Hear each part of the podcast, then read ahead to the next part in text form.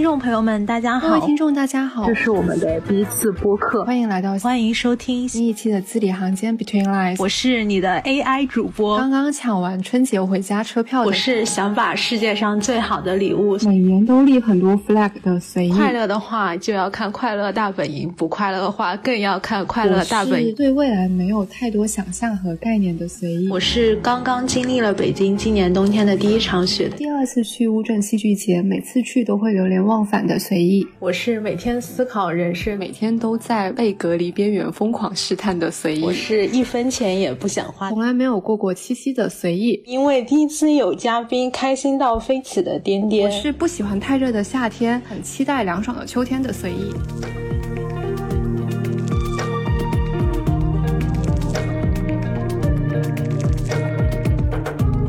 听众，大家好，欢迎来到字里行间 Between Lines，我是。难以想象，我竟然说了这么多话，又有点小成就感的随意。我是当初被随意拉入伙，哎呀，现在一不小心就一周年的颠颠。二零二一年的过年前，我们随口一说，可能用颠颠的话就是随口荡荡，A K A 一件我最常干的事儿。对我们就是随口一说，就开启了录制播客的计划。差不多第一期用了大概一个月的时间吧，在二零二一年的二月二十五号，我们上线了第一期节目《学语言可以遇见平行世界的自己》。很快呢就要一周年了，所以我们想要录制一期一周年的特别节目。回顾一下这一年发生的有的没的和我们的一些心路历程啊，你们可以在评论区留言，我们会各自抽一位幸运听友送一份比较神秘的周年礼物。悄悄告诉你们，说神秘礼物是因为随意和我都还没有想好要送什么。对，所以你们可以尽情的期待一下，当然期待值也不用拉得太高。好的，那我们就开始 今天的节目，先来聊一下我们这一年的一个大概的整体感受吧。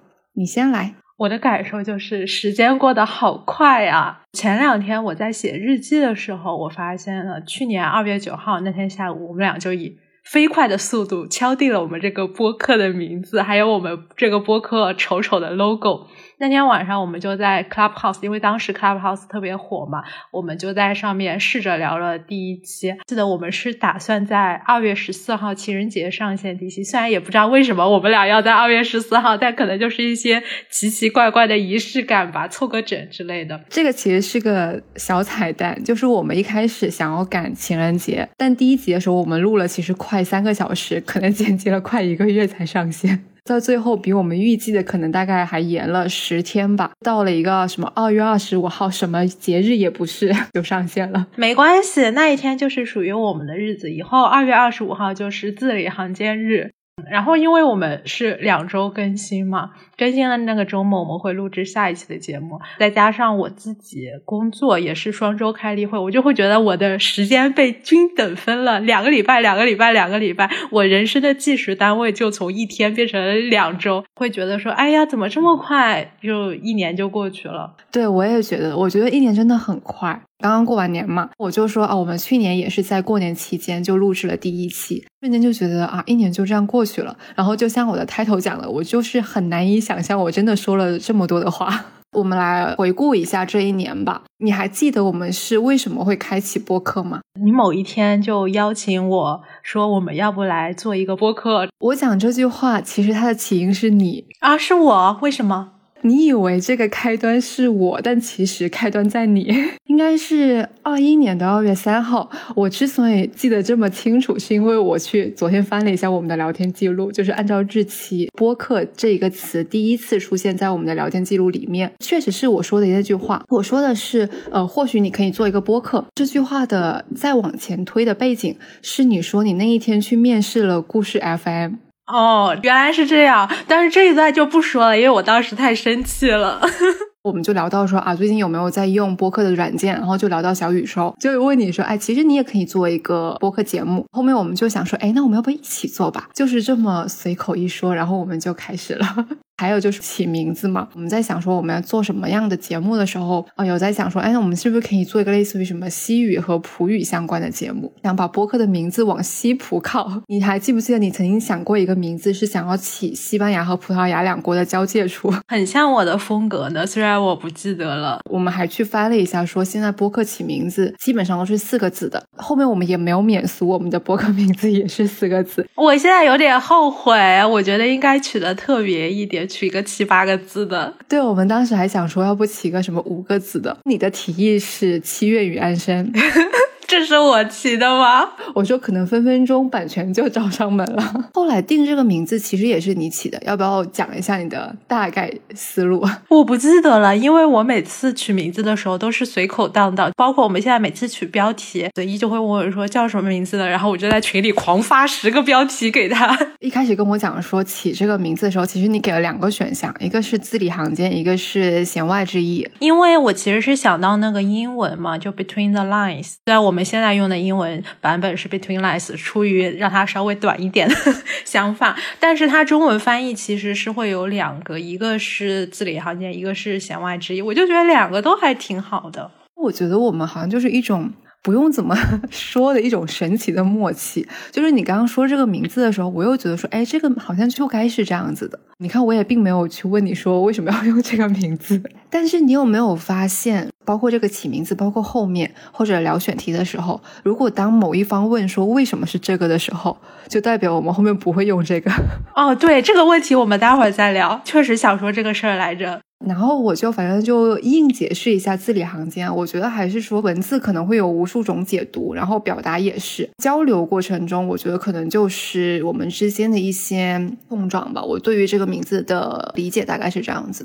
然后我们再往接着往下讲啊，你知道我们现在就是我们虽然这个播客只有两个人，但是我们还有一个播客群，这个是反产品的，因为产品功能本身不支持两个人建群。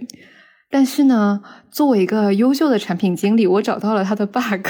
我先拉了三个人，然后把一个人踢出去，就变成两个人的群。你还记不记得我们群名一开始叫什么？呃，一个有点随意的播客群。不是，我们的群名一开始叫“今天开始做播客了吗？”哦，对对对对对，当时是不是还每天在群里发说“今天开始做播客了吗？”没有。对，就是有一种在最开始我们完全没有想象到，我们真的会把它做完，而且坚持一年。做完了这一切之后，我们就真的开始认真的想第一期的选题。第一期的主题其实是我们学语言的那些年。我们好像是特别顺其自然的就说要聊这个了吧。正式录制之前，我们有一期，我记得非常的清楚，因为那一期是年前的最后一个工作日，然后我们基本上都是处于摸鱼的状态，所以我是在公司里面的会议室跟颠颠 对聊了大概一个下午，就是在大概聊说我们可以。呃，聊什么选题？语言确实是当中的一个选项，然后到最后真的就是有点敲定这个。其实是我当时跟你分享了一期节目，是后浪剧场的节目，叫里斯本的日与夜，文艺作品是最好的旅行向导，刚好就讲到了里斯本，讲到了葡萄牙和里面的一些文学作品。我说，哎，那我们其实就可以有点类似的主题，然后聊一下，因为语言也是我们比较熟悉的话题。对，其实现在我回过头来看，还是特别喜欢第一期啊，我也是。虽然它制作很粗糙，当然现在的制作也算不上精良啦，但是那个时候就一个是特别有热情，特别有激情，表达欲很旺盛。嗯，另外一个就是像你刚刚说的，是我们最熟悉、比较有发言权的内容吧。所以我现在会觉得说，那一期是真情实感加上干货结合的最好的一期。第一期我们录了三个小时，你知道吗？剪辑掉了。三分之二的内容，然后就剪辑了很久。但其实我到第二期会在反思自己，说第一期是不是语速有点过快？当我们在讲一个自己很熟悉的内容，而且真的很有表达欲的时候，就会不自觉的语速会加快。但我一直把握不好这个度。当我想要慢下来的时候，剪辑的时候，我会觉得自己完全没有激情，就没有情绪的 在说一些事情。但当我如果有情绪的语速就会变快，又讲不清楚。我现在都觉得我们俩的语速还是挺快的。我偶尔听别人的播客，我可能会一点五倍速。如果用一点五倍速听我们的播客，完全听不了。那我们就。慢下来，但我老是会忘记掉。我有时候就在电脑屏幕上面用标黄的大字写着“讲慢点”。我之前在想说，从来没有像这一年这么认真的倾听过自己的声音。呃，你会听我们的节目是吗？刚上线的时候会再听一遍。我是非常不尽责的主播，就我前两天听鳗鱼桥的主播他们在一周年复盘的时候，卓老师就说他觉得应该有很多主播都不会再听自己的节目，因为只要他们再听一下自己发出来的节目，就会知道那些什么声音突然高、突然低，还有剪辑的瑕疵有多么难以忍受。我当时听了，我就羞愧的低下了我的头。而且我不知道为什么，因为我们是剪完之后会给对方听的嘛，然后对方会提意见。我不是每次都会给你听，然后随意经常给我提的意见就是说我剪的那个声音会忽高忽低，包括你之前说你觉得你用的那个剪辑软件，它的剪出来的音质没有我用的那个好，但我完全听不出来，我不知道我是不是聋了。哎，生气啊！Anyway，检讨环节来的太快了，放到后面再说。其实我觉得我们算是比较幸运的，最开始的时候就陆陆续续有一些回馈。我们刚发了第一期之后，我就发到极客上面嘛，那个动态就其实有小宇宙的运营人员就转发了，所以陆陆续续第一期给到我们的反馈还是比较及时的。第一期我们就上了那个星星榜嘛，因为当时。对，所以就是我觉得在这一年过程中，平台方给到我们的反馈还是比较重要的。你是不是有记一些小日子来？你说说。其实我就只记了一开始，因为当时九月二十七号我们录的消费那一期第一次上首页嘛，同时我们也收获了第一个九十九加的评论。然后当时我就跟随意说：“哎，我要把我们播客的大事记都记下来，这样方便我们录一周年复盘的时候回顾嘛。”结果 那是我们第一次，也是至今唯一一次上首页。正儿八经的首页是只有那一次。小宇宙后来有出一个板块嘛，就底下有一些主题的推荐，然后这个板块里有里面我们还上了几次的，对吧？对对，我那个其实记了一些的。十月九号我们是独居那一期上了那个专题精选，还有然后十月十号就第二天我们聊那不勒斯的那个也上了专题精选。前两天那个新年的还有一期什么来着送礼的也上了，对。前一阵子在听一些播客的时候，就真的有很多，比如说一年可能都不大有回音的状态，我就觉得相比而言，我们还是比较幸运的。这一年我印象还有一个是有两个出版社其实也联系到了我们，一个是我们之前有聊过的，就中信春潮的《人间我来过》和《野未来》哦，还有一个是我其实很羞愧的说，我并没有看完，因为那个内容太难了。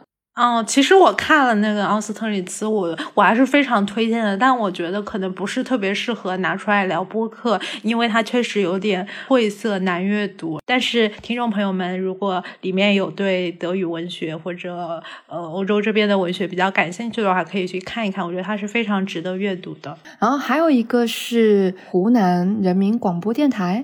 就是他有一个专门播放播客节目的电台，然后也联系到了我们。就这些声音，其实都还听到的时候还是挺开心的。就在反馈这里的最后一部分，我觉得可能可以讲一下评论区。我们在录制播客的过程中，也会收到很多的评论，就感觉我们的评论区在前期的时候真的是学语言的大集合地，或者说校友集合地，成分太高了。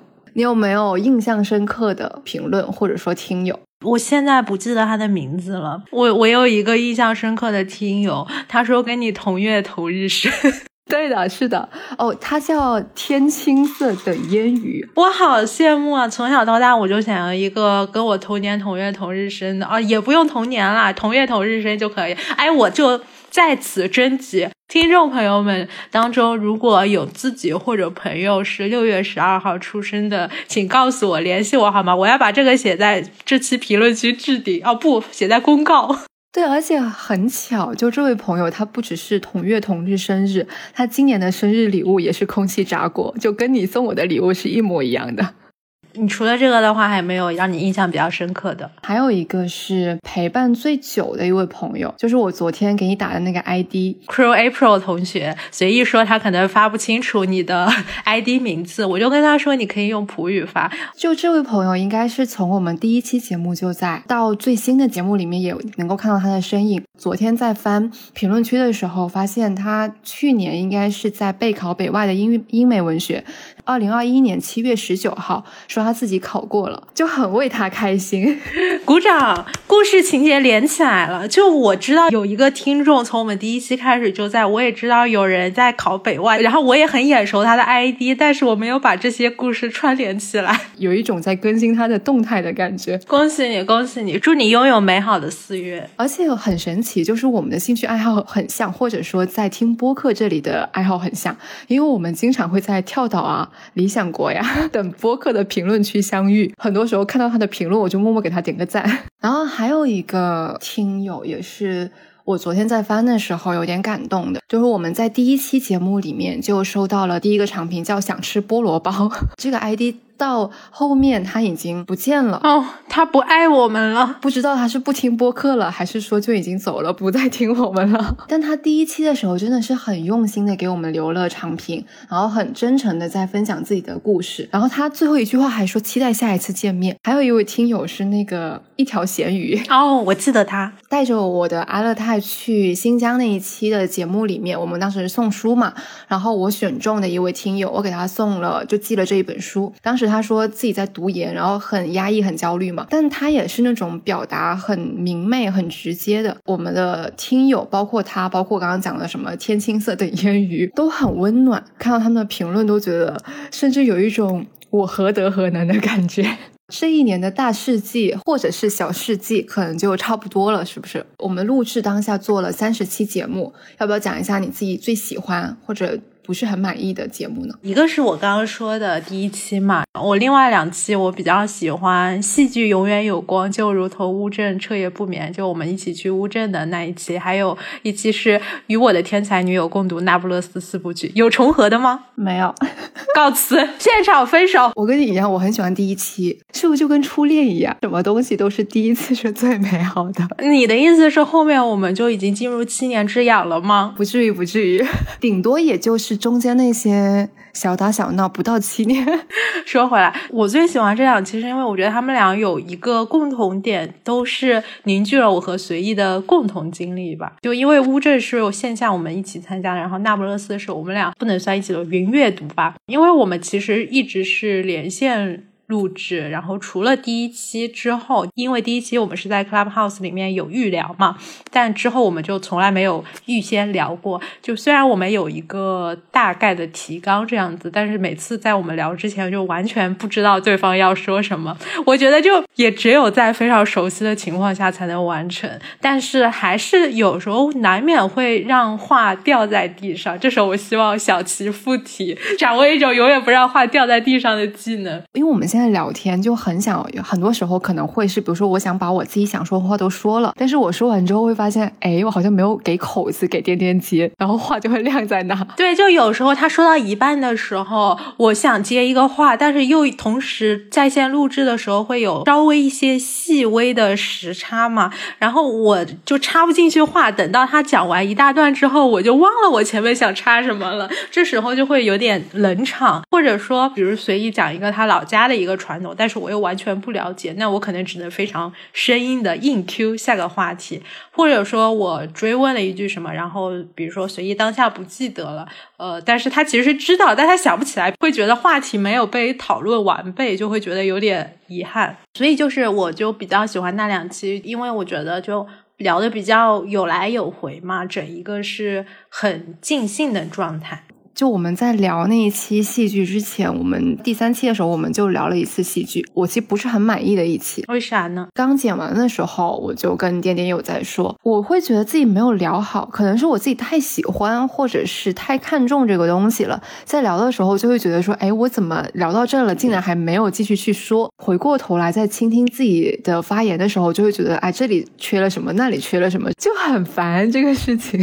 后来聊乌镇那一期，有好很多。多那就好，说明我们都在进步。对，其实也是。然后我个人比较喜欢的，跟我去年的关键词可能比较像，就是我还是很喜欢每一件美妙的小事那一期，是我们在世界微笑日的那一天录的一个特别节目，然后名字也是叫我们的微笑清单。因为我觉得这一期节目是那种真的会去记录很多的小事，然后我们会去分享，就内容量比较大的，但是又都是那种很小的细节的一期节目。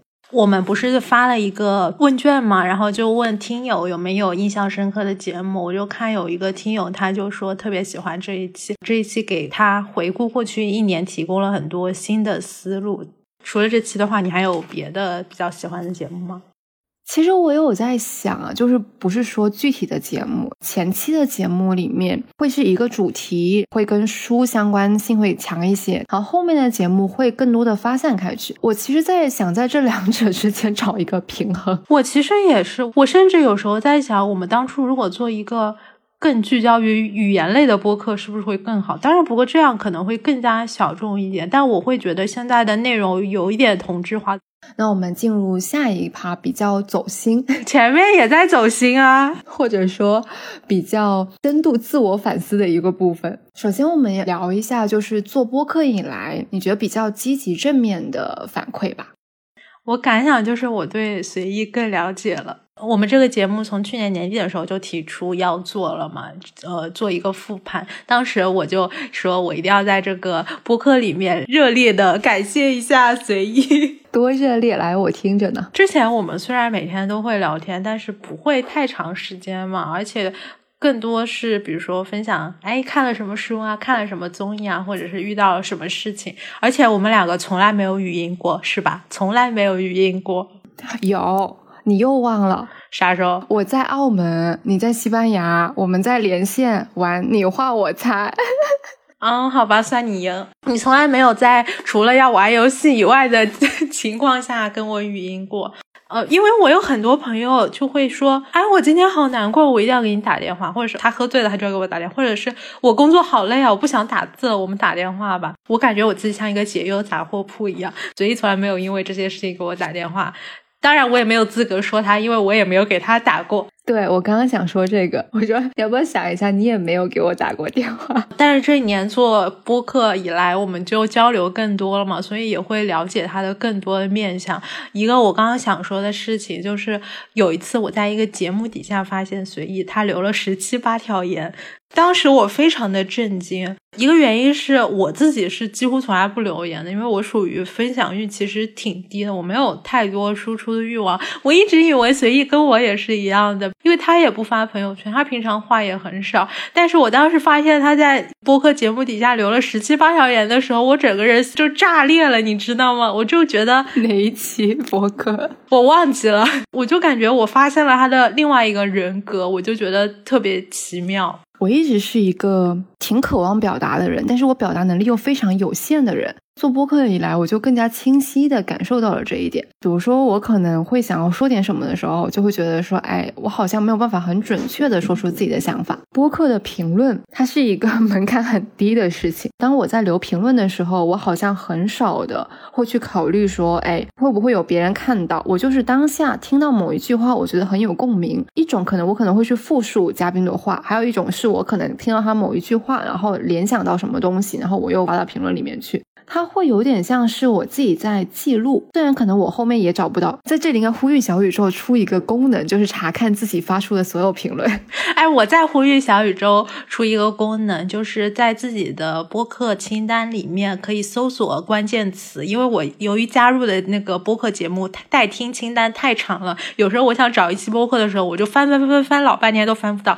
不知道小宇宙会不会听到我们的愿望？哎，但我觉得这一年，我好像真的没有觉得你有很大的变化，哎，还是说你还是有一些秘密我没有发现，你也没有打开让我发现？因为我们现在这个节目，我妈每期都要听。我前段时间回家过年的时候，我妈就跟我说，觉得你成熟了很多，稳重了很多，相比于当时大学的时候嘛。然后她说，但我还是咋咋呼呼的，不是？她是怎么听出来？的，请问，我也不知道，他就说是一种感觉，我当然很不服，我说我也成熟了很多，稳重了很多啊，但他就说不，你没有，因为刚刚你在想说，你觉得你发现了我的另外一面，那我觉得我很不服，干嘛？你觉得你吃亏了是吗？对我确实很少发评论，我也不知道为什么，就我对要写下来的东西，我就特别的。谨慎，朋友圈我是基本不发，微博、豆瓣我要发的话，就会是发那种有点插科打诨的段子。但是像随意的话，我知道你在极客也经常分享一些自己的想法啊什么，这种事情对我来说，我就觉得很困难。但是如果是播客的话，我就会觉得没什么负担。我也不知道这种心理是为什么，可能是自欺欺人吧，就会觉得这么长的节目，没有人会从六十分钟里面来抠字眼。我之所以开始发东西，是因为记不住。当时有一个想法，如果你不写下来，那你肯定就忘了。当你写下来的时候，你后来再去回顾的时候，就觉得啊，我其实还是可以写一些东西的。但这个也有区别啦，就有一些是，比如说，到底我们是写日记呢，还是说我们是发到极客动态或者豆瓣或者微博这种别人可以看到，然后有反馈的地方。哦，我开始写日记了，从今年开始。除了这个，我我觉得我可能还是有一部分还是希望可以得到反馈的，所以我会发到一些平台上面。但这个平台它又不能是有熟人的地方，比如说朋友圈我是关了的，微博 我也是关了的，所以我只在极客上面发，因为极客上面认识我的人不多。然后我觉得做播客跟写动态它有一点类似，比如说之前年度总结的时候，极客就出了一个总结，说我这一年在极客上面发的动态总共有二十万字吧。哇哦，可以出一本书了。对，所以当时看到那个字数，然后包括现在说我们在完成每一期播客的剪辑，然后包括说我们上线了里面的文案啊、标题啊，就所有都弄好之后放上去，我们现在也大概有三十期节目了嘛，会有一种完成事情的成就感。我觉得这个还是蛮正向的，就是做播客带给我的一个比较正向的反馈。嗯，我也觉得，而且他会敦促我把我看过的书啊、电影啊各种想法都记录下来。对，因为原来我只在豆瓣标记一下，但可能几年以后再看到这条书影音的 list 的时候，我就会说，哎，这书原来我看过。你不用几十年，你今年，我记得你去年还是今年就有类似的事情发生，好吗？对，反正原来大概百分之九十会被我忘掉，现在。嗯，可能百分之五十吧，因为我们要输出嘛，所以它反而有一点点倒逼输入。一个是对于日常的记录和观察，因为我们经常会想一个主题，然后天天就会问说，哎，你有没有类似的体会？然后我又想不起来。过后好像就是那会慢慢的就是包括记日记啊，或者是以一些主题，然后记一些小事，观察，然后去整理自己的观点。啊，我还有一个。我觉得播客对我来说很重要的一个面向，就是它现在是我工作之余的一个出口。我自己其实算是。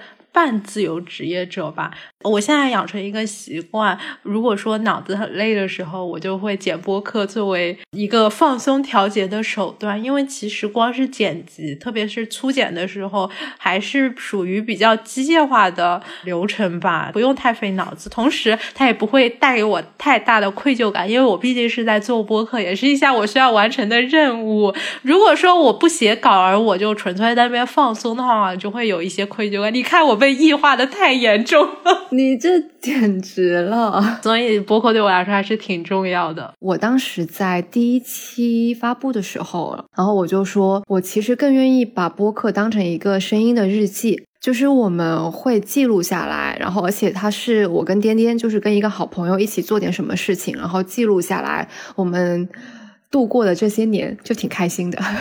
刚刚不是有聊了满意和不满意的嘛？然后不满意的我就没有说，因为我觉得挑不出一期我不满意的。因为就如果你把它单纯当做内容来看的话，可能每期都会有一点小不满意的地方吧。但是如果当做记录的话，我觉得这些让我不满意的地方，它本身就是记录的一部分，也挺可贵的。字里行间是一档泛文化谈话类播客，我是主播颠颠，我是主播随意。我们热爱文学和阅读，希望从诗词歌赋聊到人生理想。我们感受日常和对话，渴望探索自我，也拥抱这个世界。大家可以在小宇宙、喜马拉雅、网易云音乐、苹果 Podcast 和汽水收听以及订阅我们的节目，也可以在评论留言区与我们互动。我们讲完了比较阳光明媚的一面之外，我们就进入比较负面的。毕竟播客其实也是一件就内容创作嘛，然后在内容创作过程中，它除了最后呈现出来的，它的过程其实是比较繁琐的。在整个过程当中，我们经常会有很多受挫的瞬间。一周年的问卷里面有一个听友问我们说，有没有想要停更的瞬间或者时刻？啊，你有吗？没有，我也没有呀。我唯一一次有过想要停更，之前也说过，就当时我重新开始工作回北京嘛，原来我们是每周更新的，那个时候我就觉得每周更新。呃，有点超过负荷了嘛，因为要适应新工作啊什么的，有一瞬间就想说不要做了。当然我没有说出口，因为我们后来商量改成了双周更嘛。那现在就觉得双周更的这个节奏就觉得还挺好的。这一年好像并没有什么时候说真的坚持不下去。我不知道你怎么想，就是我真的并没有把它当成一个说我们要盈利啊，或者我们能够做的多大的一个播客。比较负面的 小事情，比如说第一个我想到的就是想不出选题，这个真的很难。因为一开始我们其实有聊说我们要聊什么的时候，我就跟天天说，我说我可能只能聊书或者聊戏，因为我聊不出来很多其他的问题，很多的内容我又觉得我好像没有。太多的发言权哦，我又想起一个小细节，就之前你说你剪辑的时候会说我们会经常说，我觉得这其实是一种不自信的表现，对很多的话题，然后也不是很敢发言，导致了我们的主题或者我们的选题都比较有限。你看，我们的一周年节目都开始问听众想听我们聊什么了，然后发现听众给我们提的方向其实跟我们平常聊的还挺像的。空手套白狼失败了。就我和随意两个人，虽然我们可能爱好和取向大方向很相似，但其实还是有一些差别的。就像随意，他特别喜欢看戏嘛，但是我几乎是不看戏的。然后我自己其实是体育迷，但随意是不看体育比赛的吧？对吧？讲道理，我陪你看过球。你啥时候陪我看过球？你要直扣我说你忘了？你看我很难过。就在大学宿舍的时候，在上铺，而且还在还在我的床上，我们一起看的球。完全不记得了。你看，难过了。我相信你，我相信你还不行吗？我相信你。哎呀。回到正题，说什么呢？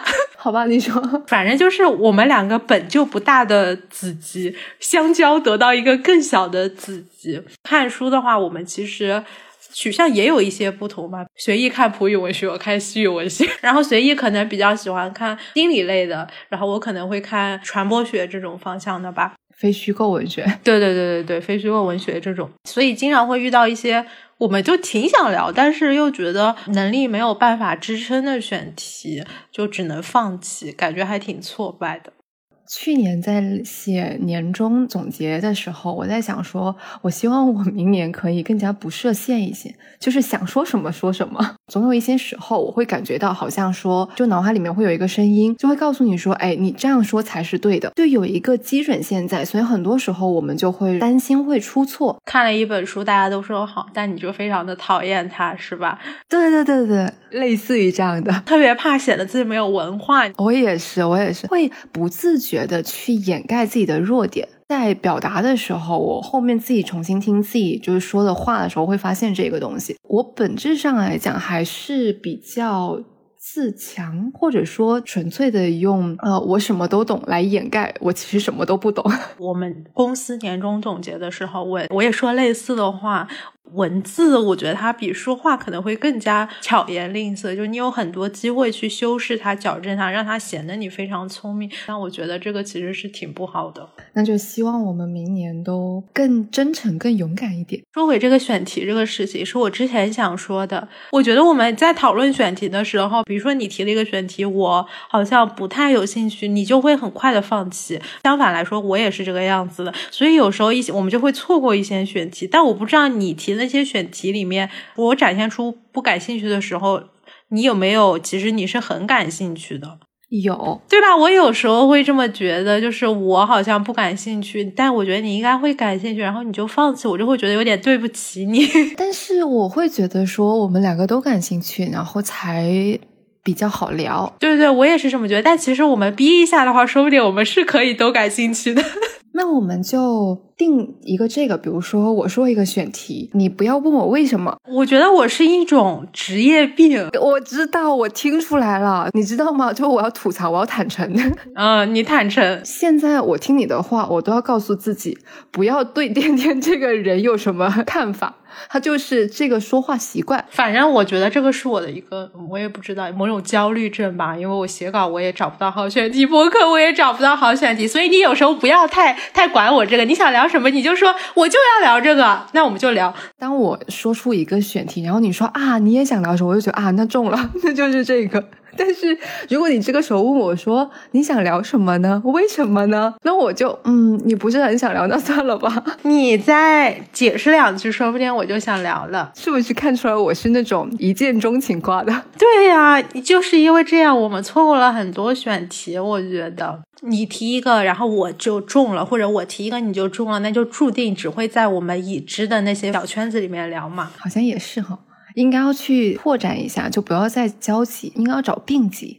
然后从选完题之后就开始录制嘛，录制过程中其实还是蛮开心的，大部分情况下。嗯，小部分情况是什么？小部分就是你记不记得我们之前有一期录死亡的那一期，聊着聊着就断了，我们就不知道 该怎么聊了。但那一期出来的结果我还挺喜欢的，就剪完之后我觉得效果还不错。我想起来，我有一次录音没录上，那应该是我们第一次也是唯一一次录音没录上。我们从开始做第一期节目就一直很担心会发生录制事故，没想到最后是我先中招了。哦，我觉得你那一期很厉害，你真的是听着我的录音，然后自己又录了一遍。对，因为我是一周之后剪辑的时候才发现我的声音特别特别特别小，因为我当时连了蓝牙，但我如果把那个声音增益的话，就会有点扭曲，很奇怪。一开始我就整个人非常崩溃，我就想说，我如果要拉着随意再录一遍的话，也太，我的内心会非常愧疚。后来我灵光一现，发现，哎，我可以听着他的音频，就稍稍补救了一下吧，但是听起来还是挺奇怪的。但我觉得那一期其实后面效果也还可以，没有听出来很大的那种就是不一样的地方。只能希望以后再也不要发生录制事故了，上天保佑。录完之后就进入了最繁琐的一个 部分，就是剪辑。其实我觉得录播课它前后时间都挺长的，比如说包括前期的准备时间，然后包括后面的那个剪辑时间，录制这个动作时间反而是最短的。就你知道，我之前有一期节目，真的就是在开始看那个论文，看书，然后看论文，所以我我觉得我们现在其实有一点点偷懒，就没有像我们一开始的时候挑一个选题在读关于这个选题很多很多的书了，最多只是做关于一本书的介绍啊什么，其实就小小的偷懒，轻松一下。反正剪辑就我们两个用的软件不一样，但都是比较比较累的一个事情。之前我们其实会比较在意那些口癖，我们都想把它全部剪掉。对，但是现在我们好像会更宽容一些，可能是更懒一些吧。是的，包装一下自己的懒惰。把它剪掉的话，也就像我们刚刚说，你想让自己听起来很聪明，但实际上，就我们生活中就是讲话各种嘴瓢，各种呃，然后就是这个那个。你有没有什么口癖是你录播课之前没发现，就录之后你才发现啊？你原来每次都会说这个词或这个字的。我特别喜欢说那个，我不知道你有没有发现？我发现但我也挺喜欢说的。然后我还有是那个，比如说还有什么那个是不是？我觉得。我、哦、应该要在这里问一下听友们，有没有觉得我们的音质质量比较不好，或者是希望我们的音质得到一些改善的，还是说其实觉得现在就可以了？对，还有平常剪辑的一些有没有什么比较粗糙的地方啊，都可以跟我们说。还有我们的语速是不是太快了之类的。我其实一直想再精进一下剪辑技巧。就当时开始剪第一期之前，我们俩都是剪辑小白嘛，然后一开始其实是非常赶的，所以没有太学，就只是剪完就完事了。但是，嗯，后来一直想学，但也没找到机会。做了半年之后，我就会觉得有一些进入。某种惯性吧，无论是这个剪辑上面，还是刚刚聊的这种选题啊内容上面，我就真的挺想做点变化，但是心有余而力不足，我就我 我也不是给自己找理由，我真的觉得我现在时间管理能力太差了。在我们的周年反馈里面，我们有一个问题是有没有其他想对我们说的话嘛？啊，有一个啊听友是过来吃颗糖，他给我们的话是说，希望你们做节目不一定要那么正式，可以轻松一点，不要成为一个负担。累了别强迫自己更新，要好好休息，好好吃饭。我不知道他为什么会想告诉我们这段话，是我们表现出来的太正式、太有负担了吗？然后我当时听到这个，我就觉得，嗯，有一点感动，但是有又有一点想笑。我们录的时候，应该还是尽量找一个比较舒服的状态吧。哎，刚刚说要夸你，后来被岔开了，我都没有夸。这里正式夸，有时候我自己会突然很忙，或者比如说要赶稿啊，如果当时还要剪辑，然后要准备播客，要看很多书，特别手忙脚乱。就像刚刚呃我们的听友说的，什么压力比较大的时候吧，我就会觉得有随意在，随意之前我也说过很多次，随意靠谱王中王，就无论如何他就会做我的 backup，哪怕虽然现在没有出现过，就哪怕有一次我跟他说，哎呀我来不及剪了，他也会。肯定说接过去说，哎，那我来剪，不会抱怨什么的，就会觉得特别的安心。我真好，臭不要脸。但我觉得这是个相互的呀。就算你刚刚讲的那个事情发生了，因为我不会觉得说啊你是故意的，或者说你是为了逃避某一些责任，然后这样做。我们的最终的目的都是想让播客上线，那我们就一起去做这一件事情。如果你当时比较忙，那我就会自己去做，补上这一个空缺嘛。之前不是有一种说法，说一定不能和朋友一起做生意吗？虽然我们俩现在也。没有说是做生意，但是我就会觉得，如果说以后我们不是一直说要开书店啥的嘛，也不知道能不能成真。但是我就会觉得，我所有的朋友里面，只有和随意一起开书店是我完全不担心的一件事情。然后瞬间，我觉得我也是一个可信赖的人呢。你就是呀，你一直是，你知道吗？就在你跟我说要不我们一起录个播客之后，大概两个礼拜，就有另外一个朋友跟我说，哎，我们要不一起做个播客吧？完全不是因为时间差，他在你后面，哪怕他在你前面，我其实也是有犹豫的。但是和你一起做的话，我就会觉得 nice，给你比心。好的。我收到了，但我觉得我可能也只能跟你做。你看，我们这就是双向奔赴，嗯不要互夸了。好的，我们回来。我们刚刚讲到剪辑嘛，剪辑完了之后就节目上线嘛。节目上线的一个还有一个环节就是想标题和文案。标题这件事情一直是我们比较，我觉得不是很擅长的一件事情。哎，因为有的时候看到别人起的标题，我就觉得哇，真的还挺好的。你如果看到有喜欢的标题发到群里来，我对于标题这个事情，我就是。哎，随便吧，反正我也取不出好的，糊弄一个吧。对，因为我们现在想标题就是灵感乍现的过程，就是如果没有灵感，我们可能真的就是想不出标题。你记不记得你之前说，如果我们下次想不出标题，我们就两个名词感叹号。对，这是我从某媒体学来的。我们经常起标题，还有一个方法就是化用，比如说化用一些剧名啊。上次那个礼物那一期就是爱死机。然后节目上线之后，还有一个可能会比较负面的一个体会，是在看数据的时候，如果数据不好，你会觉得着急或焦虑吗？不会，哎，其实我也不会。那我们在这里说个啥？我没有想说这一卦呀，是你先开启的。我当时听到你说，呃，一个比较负面的，可能是在看数据的时候，我的眉毛都挑起来了，你知道？我想说，哦，是吗？它理应是一个比较负面的，但由于我们心太大了，但你不会觉得说，哎，这一期跟上一期比，它的数据不好或者数据好，你会想要分析它的原因吗？我会啊，比如说我们上次聊克拉拉那个，我就感觉不是。特别好，难道大家真的不喜欢听科幻方面的吗？对，你看克拉拉和野未来两期都不行，因为野未来我当时是觉得这本书太小众了，大家可能不太了解，不太感兴趣。还有另外一个原因，可能是因为已经过了，当时已经聊过一波克拉拉了。我觉得我们的听众还是比较喜欢听我们聊一些生活中的小事这种类型的。哎，这又回到了说播客其实是陪伴嘛。我其实都是，比如说早晚通勤的，在地铁上面，旁边其实很吵。就如果我这个时候听一些听书呀，或者是讲戏剧啊，有的时候会觉得有点浪费，甚至说啊，我想我会想要停下来说，哎，是不是要记一下这个东西？比较日常的话，就会觉得比较合适，在通勤的路上这样去听，这样子。我其实比较贪心，我想要这两部分都做。我觉得我们可以啊，我们现在就是这个样子的，有点信心。下个环节是这样子，就我们刚刚其实就每一个 板块里面都没有讲它，但是都讲到它了。在录制这个这期节目之前，我们发了一个公告，大概是说我们一周年了，然后想要收集一下听友想对我们说的话和有没有想问我的问题，就收到了几份问卷。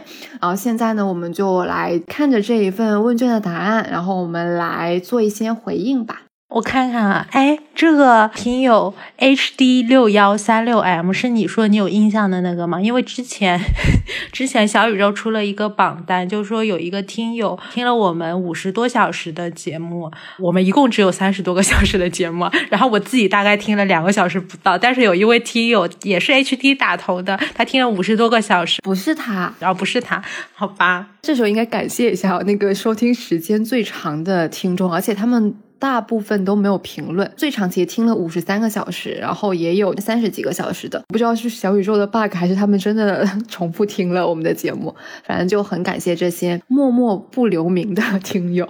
对啊，然后这位听友给我们提了一个问题，他说从一直生活的地方到另一个城市上学生活，中间的心情是怎么样的，状态怎么转变，如何适应？故乡和后来上学生活的城市，对你们来说意味着什么？嗯，我不知道他问这个问题是不是因为他自己刚刚要离开家乡上大学。如果是的话，那么恭喜你迈入人生新的阶段，鼓掌。就我自己来说的话，我其实因为初中就住校了，所以大学住校对我来说，其实生活上没有太大的转变嘛。从高中到大学带来的变化，我觉得大于说我从杭州到北京换了一座城市的变化。所以说，一定程度上我没有特别强烈的这种换城市的感受。故乡和后来上学生活的城市对你们来说意味着什么？我在北京待的时间其实很长了，可能要超越了我在杭州的生活的记忆。但是我觉得正因为是北京，所以我从来不会产生有第二故乡的感觉，而且我一直。很开心说我是出生在杭州的。我记得，比如说大学要自我介绍嘛，然后大家就会说我是来自于河南啊，或者是河北啊、湖南啊。只有你们会说来自于杭州。对我当时说是我会来自于杭州，我也不知道为什么，就是一种习惯。我应该有算两次吧，一次是我高三毕业之后从广东去到北京上学，然后第二次是我在北京上学工作将近五年之后换工作到了上海。我其实这两次都没有说。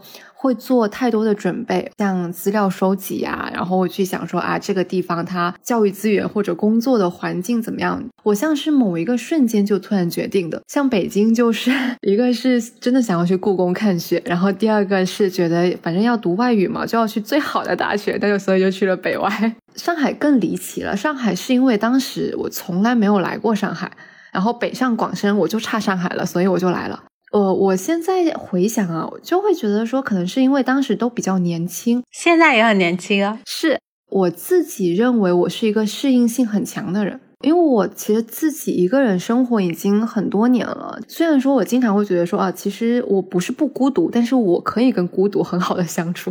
除了一些，比如说像气候上面呀，然后自己可能身体上面有会有一些。反应之外，其他的话真的还好，因为我都是属于当地没有朋友的，就是我刚到上海的时候，我一个人都不认识，但我就来。然后至于说故乡和现在生活城市的关系，我觉得很微妙，我们后面可以单独聊。那我们看下一个问题吧，我来问你。好，第二个问题是来自一条咸鱼，随意和天天想问你们，空闲的时间，比如假期，会做什么事情来让自己开心呢？今年开始保持了一个比较好的习惯，就我当时立下的那个 flag，目前还没有倒。今年至今，我每周都保持了一周一次的 movie night，这应该算是我现在空闲的时候会让我自己开心的一件事情吧。然后另外是我今天下午就莫名其妙的有点 emo，有点 down，我也不知道为什么。然后后来我就去选择睡了一个。觉，那个时候已经下午四点钟了，我就从四点钟睡到了快五点半的样子。起来之后，我就觉得精神满满。睡觉真的很重要，而且很管用。对，有可能是我昨天晚上没有睡好，所以导致我今天精神状态都不佳。所以，嗯，可以说睡觉是我的另外一个回答吧。那随意你呢？就我的开心秘籍等于运动加吃好吃的加跟芋圆黑糖对话加看戏加看书。其中撸猫是最为显著的哦，我想起来有一个听友还在我们的问卷里面说，可以让芋圆或者黑糖或者白居易时不时出来喵几声吗？感谢你这个特别的爱好，我们后面剪进去。哦，下一个 Crew April 这位朋友，他问想知道一期节目从选题到最后上传的过程是怎么样的？刚刚我们已经聊过啦，有没有想割，但是还是坚持做出来一期的时候没有想割，所以我们都坚持做出来了，没有开天窗。下一位，他还有一个问题是在那个，就是有没有什么对我们说的话？第一句他问我们说我是不是老粉了？是的，你是毋庸置疑。他还在未来想听我们聊什么这一块说想要听我们聊聊自己与家。家乡的关系，比如传统习俗、人情世故，可能是过年了很困扰。那么这位朋友，请去听过年那一期好吗？不知道有没有解答你的困惑呢？最后一个也是刚刚有讲到的一位听友，叫天青色等烟雨。他的问题是想听听随意和颠颠工作后对成家立业的看法，是选择随波逐流、随遇而安呢，还是开始马不停蹄的进行下一阶段的规划了？总感觉忙什么都不太对劲的样子。当然，还很好奇家人的压力有没有给到你们？如果有，对此如何应对呢？如果没有，该燃起什么样的期望去生活呢？这位朋友一看就是中学问答题做的很好，就是他问出的那个 问题的模式都特别像中学语文的问答题，特别像作文大题，有没有？来，那你写一个几百字的小作文。但是这位天青色等烟雨朋友，这我就要说说你的不是了。我看你也听了我们很多期的节目了，是不是？怎么会对第一个问题不知道我们的答案呢？当然是随波逐流、随遇而安了，笑死我了，怎么办？对 我看到这个问题的时候，我也在想，就是我们好像一直都没有什么规划。我前一段时间还在问颠颠说：“哎，颠颠，你有什么年龄焦虑吗？”因为很多人会有说，人生某个阶段就要实现什么，比如说我可能曾经有个朋友说，他到三十岁之前一定要结婚，一定要生小孩。就是我们很少去定义说到底几岁到几岁是什么阶段，自然也就没有类似说某个阶段要实现什么的安排。从这一点来看，我们都挺小孩的，我们也不稳重。好，然后他的后半部分的问题，好奇家人的压力有没有给到你们？这部分我其实是不太有，但我知道学艺有一些，所以你有没有想说的？还是你的办法就是不 care？然后因为近几年就身边的朋友会都会开始买房买车，我其实有一种长大了的实感，但是说焦虑倒真的还算算不上。家人会催婚，就包括这次回家之后。更好笑的是，我妈说：“你年初谈恋爱，年尾就可以结婚了。”她就会说：“你就该到年纪结婚生小孩了。”我不是一个很会应对这件事情的人，然后也是一个很不好的例子，就大家不要学习啊，因为我就是不理会。就如果你们家里关系啊。好的话，我觉得应该还是可以尝试去沟通的。你其实也是吧？你不是说你跟你妈妈沟通的情况下，其实还是比较顺畅的嘛？所以他们也不会去做催婚，然后也不会把压力给到你。所以我觉得比较理想的状况还是你这样的吧。然后这位朋友他说，未来想听我们聊对咖啡、旅行见闻、读书主题和选择未来职业发展规划相关的话题。我其实也不太懂，虽然我爱喝咖啡。或许我们可以请一些我之前的采访对象过来聊聊，因为他们都是非常好的咖啡爱好者。不过这又涉及到一个我比较纠结的问题，就是关于嘉宾。我们也一直在犹豫。我们之前曾经请过一期嘉宾，聊的感受不是特别的顺畅，也包括我们也有稍稍邀请 别的嘉宾，但是没有还没有落地。我不想把我们的节目做成纯访谈类的那种节目，像在工作一样 做了一期采访节目。我还是更希望像是朋友之间在聊天那种。但如果要是我们两个的朋友的话，那也就只有大学校友了。所以就一直很难推进关于请嘉宾这件事情。可能新年可以再考虑考虑。对，又是一个展望未来的一个项目，是吗？对，旅行见闻，你要不要预告一下？哦，因为我们每年都会写今年的心愿清单嘛，我每一年都会写一个关于旅行的。我今年给自己定的是西藏，我决定要在春天的时候去西藏看花，所以如果成型了的话，后面可以聊一期西藏。最后一部分呢，我们来展望或者说预告一下未来，就我们在接下来的日子里，我们想要做的一些企划或者是一些想法吧。就是这些想法呢，因为它毕竟只是个想法，所以呢，我们也给自己留了空间，就它后面可能不会实现。但 anyway，我们先抛出来。我们想做一系列的关于城市阅读的栏目，然后目前暂时随意提供一个想法，这个栏目的名字叫做“晨读”，城市的城，阅读的读。虽然我们已经是在二零二二年了，但是我们俩可能还是莫名其妙的会对栏目化这件事情有一些执念吧。这个栏目的话，主要就是我们会选取一些城市，可能是比较小的，像。我们俩的家乡，或者是更大范围的，我们会事先挑选和阅读一些关于这座城市的作品，无论是文字的作品还是影视的作品，然后在一期或者是多期节目里面分享。目前的计划是可能会先从我们俩比较熟悉的，也就是我们俩各自的家乡聊起，大概就是这个样子。第二个其实。是一个我们之前断断续续有聊到过，但是也没有真的正儿八经的想把它 做成一个系列。啥呀？我都不知道。日常的关键词，之前我们不是说想要聊谎言吗？这就是从一个词开始聊起的呀。就我每个人都知道这个词，因为这个词很简单。但是你说我们要聊它的话，它其实有很多很深层次的东西可以聊，可以把它做成一个栏目吧。哦，然后还有我们之前做的，但是可能也没有成系列的，但我觉得可以定期做一下。比如说像季度的书影音的推荐，还有像每一件美妙的小事，也可以定期的更新一波。每一件美妙的小事，二零二二年版。对，是的。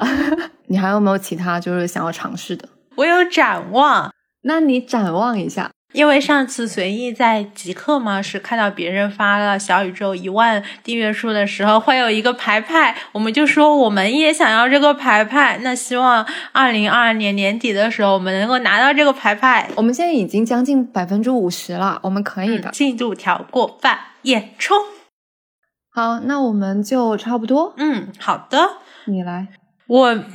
哎，就是很奇怪，你知道吗？因为每一期结尾的时候都是要总结一下这期聊了什么，然后展望一下未来。我们要如何在一期本来就是总结大会的播客，再为这期总结大会做一个总结呢？原小说，原播客，禁止套娃，所以我们就在此戛然而止吧。拜拜，我们下期再见。记得在评论区留言，我们两个都会。看演员抽出一位幸运的朋友，然后送一个我们可能精心也可能很粗糙准备的神秘的周年礼物。我可不是看演员的，我会设计一个非常有技术含量的编程，然后通过各种 Java、C 语言有毒。你比我还互联网，好不好？在我们的两千八百二十一条评论里面随机抽取一条，送出我的礼物。拜拜，我们下期见。拜拜。